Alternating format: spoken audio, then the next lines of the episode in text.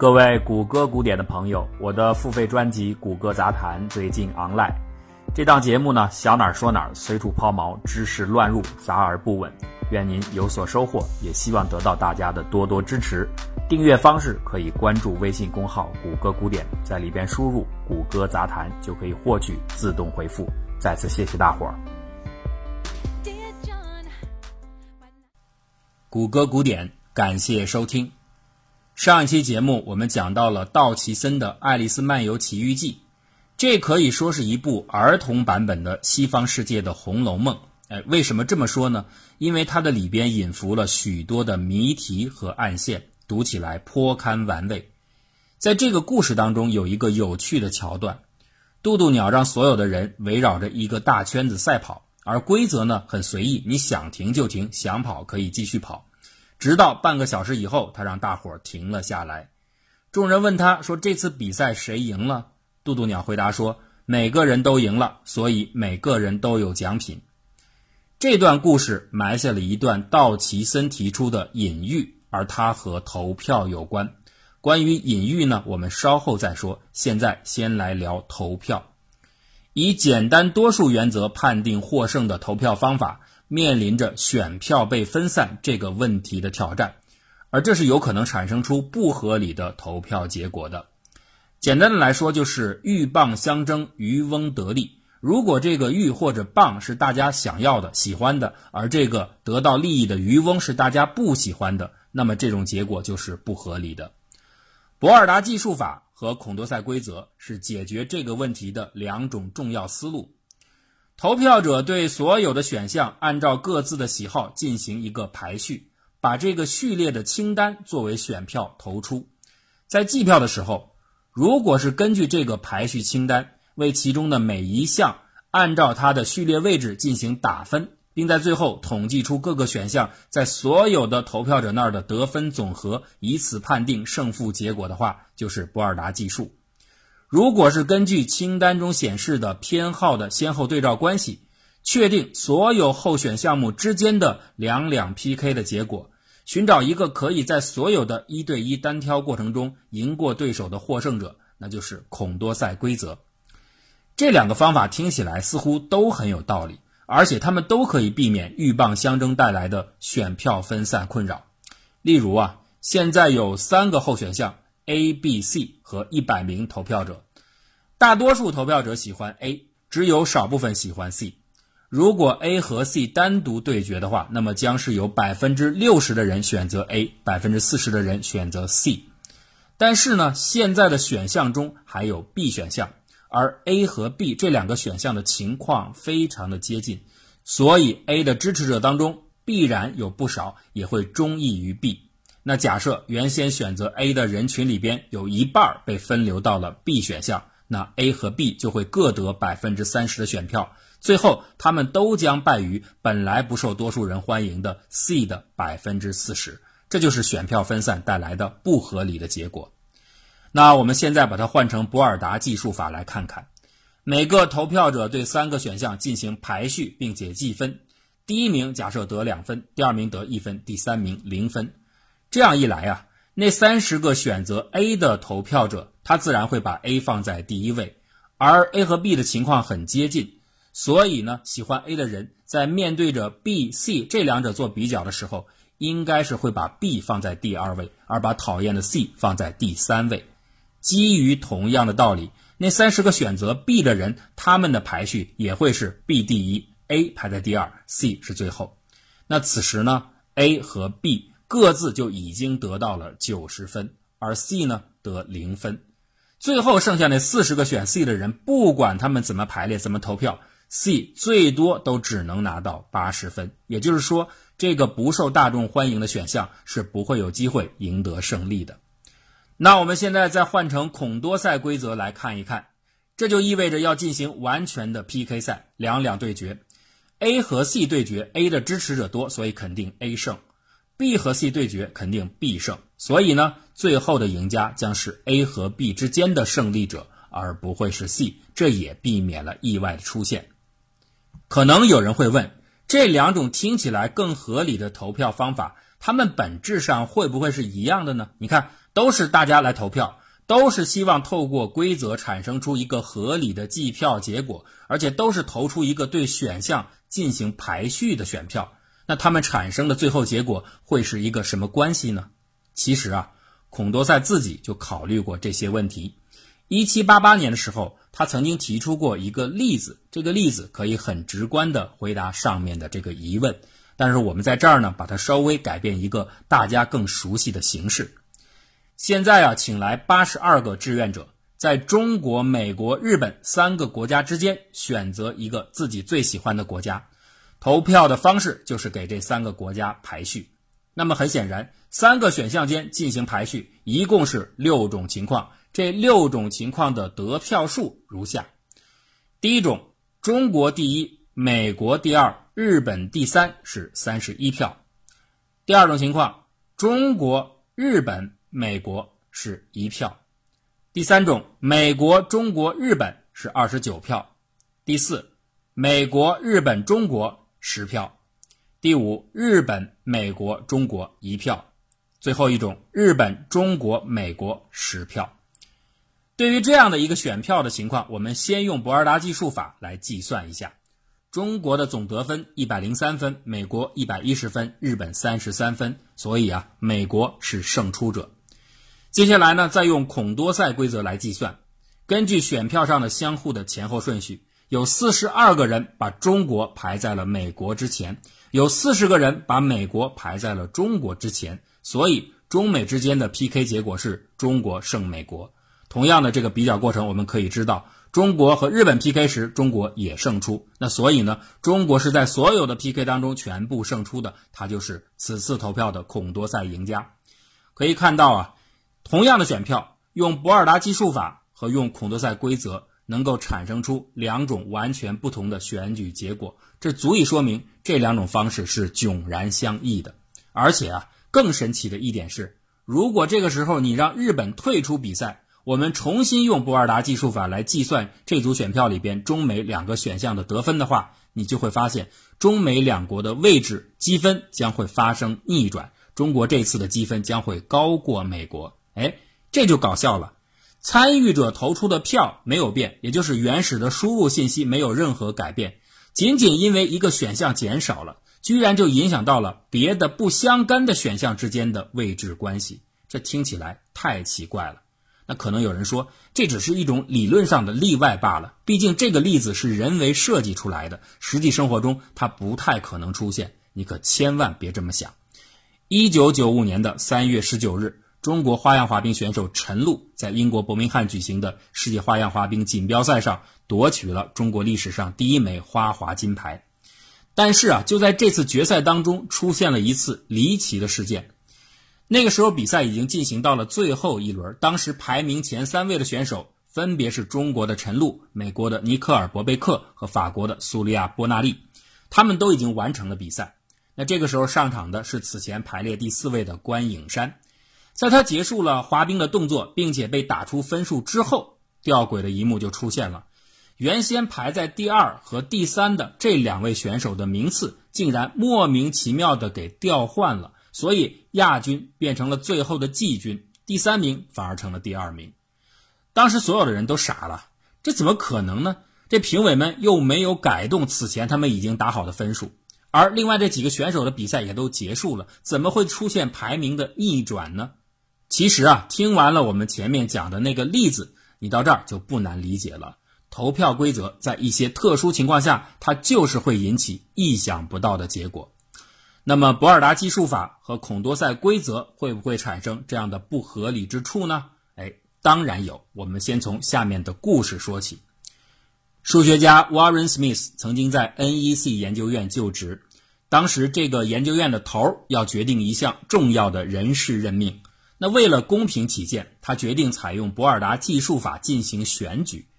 开始选举之前，他忠告并且请求各位成员。如实的填写能够反映自己内心真实意愿的选票，把各位候选人按照实际的能力进行你心目中的排序。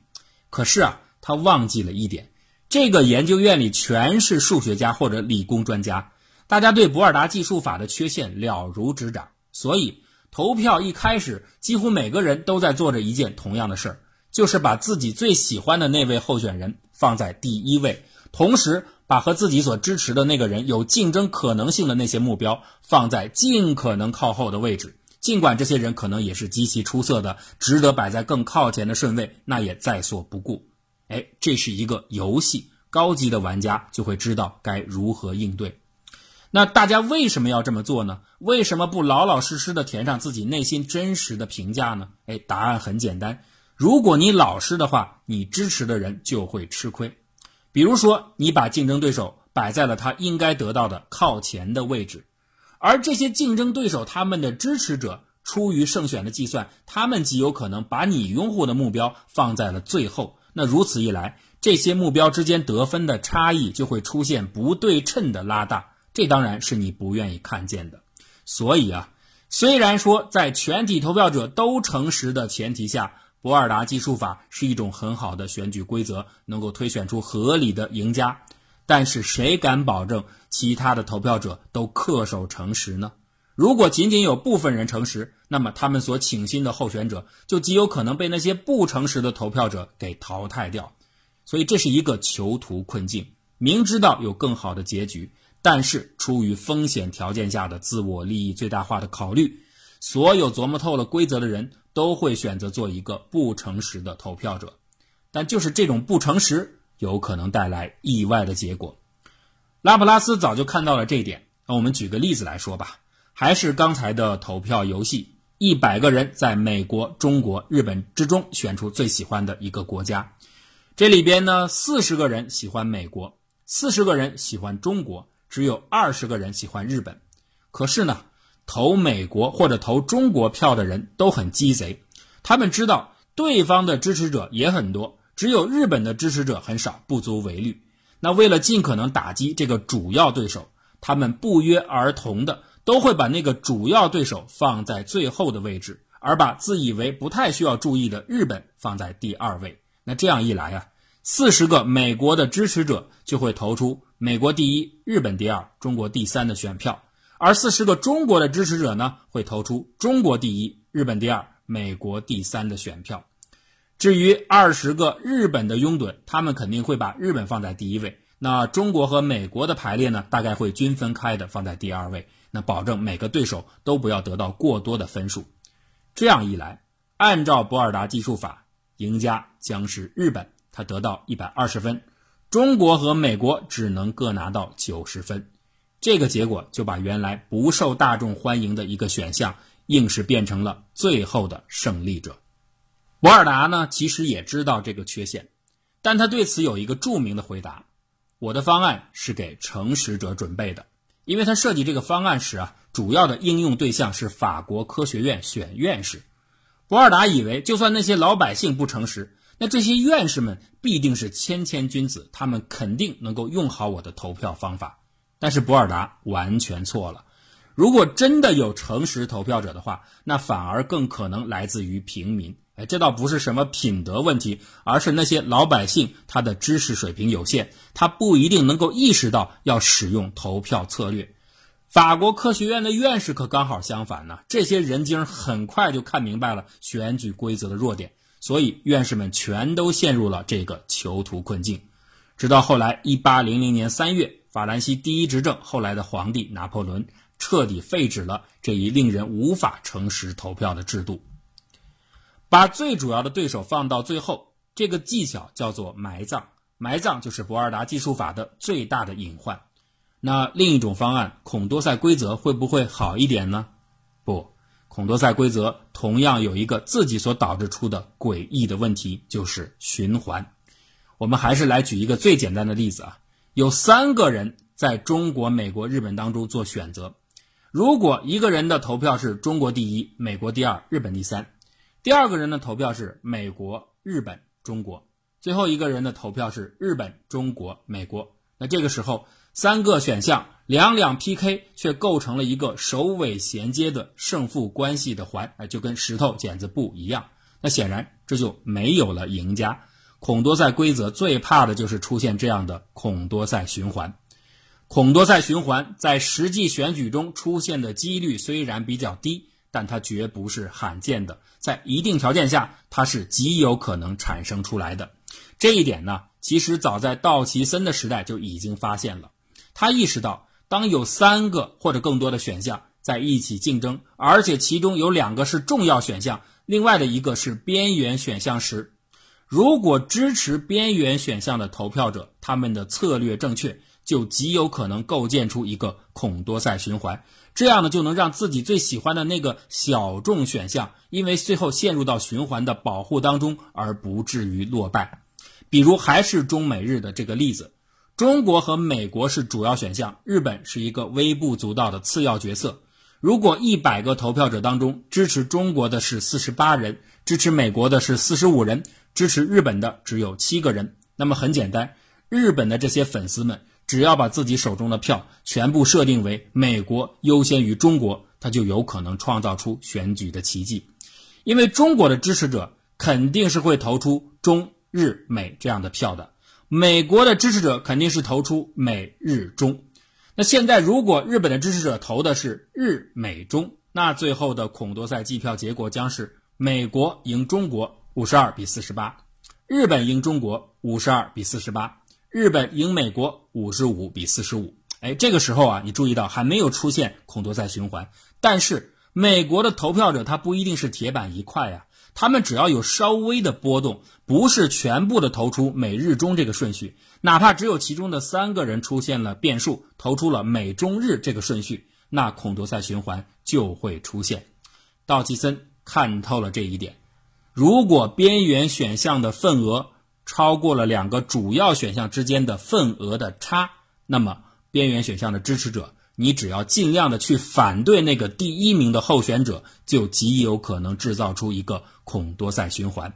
也就是说，支持敌人的敌人就有可能保护自己。亚当·克莱顿·鲍威尔是林肯的儿子的一位黑人的侍者，后来呢，他成为纽约州的第一位黑人议员。一九五六年的时候，美国由于战时婴儿潮的爆发，教育机构显得严重不足。民主党呢就提议由联邦政府出资帮助各地修建学校，这当然是个好事儿的。所以呢，众议院里的民主党不分南方北方，一片赞成之声。可是啊，五十年代正是黑人民权运动高涨的时期，作为黑人议员，鲍威尔当然要有所表现，所以他提出了一个修正案，就是说把拨款和黑人解放运动要挂钩。只有那些在学校里已经明确废除了种族隔离制度的州，才可以得到这些拨款。那这下南方各州当然就不干了啊！为了拿你一点钱，我还得黑白混杂，破坏传统，这可不行。因此，南方的民主党人原本是支持最初的这个议案的，但是现在呢，却反对鲍威尔的修正案。至于共和党的态度，他们一如既往是反对任何的政府开支计划的。按照美国国会的规则，表决该议案，首先是在最初的那个版本和鲍威尔的修正版本之间进行对决，胜出的那个方案再和维持现状不变这个选项进行 PK。所以你看啊，两次单挑，这不就是孔多赛选举吗？三个选项分别是原方案、修正案和维持不变。那最后实际的投票结果怎样呢？第一轮。鲍威尔修正案以二百二十九比一百九十七票胜出。第二轮，鲍威尔修正案以一百九十九票比二百二十七票落败。最后胜利者是维持现状。这里边有一点蹊跷的是，事后经过统计发现，投票过程中有高达九十七票，他在两轮投票中是反向操作的。也就是说，第一轮的时候他支持修正案。而第二轮的时候反对修正案，且这九十七票全部来自于共和党。那很明显，这就是共和党的选举操作。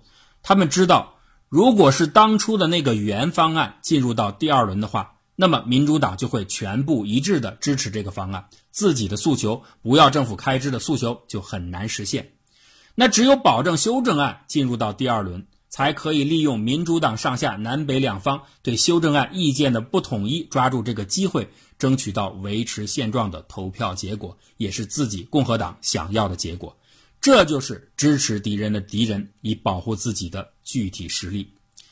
好了，现在呢，我们可以解开节目一开头留下的那个谜题了。渡渡鸟指挥下的没有胜负的绕圈赛跑，这个隐喻就是孔多赛循环，转了半天你是没有结果的。这个情节呀，还留下了一个著名的西方俗语 “cargus race”，无用的赛跑。它用来代表一项活动做了半天没有任何目的，也没有任何的功效，但是最后呢，所有的参与者都能得到表彰和奖励。这个西方的俗语用在东方的国家倒是真的很合适。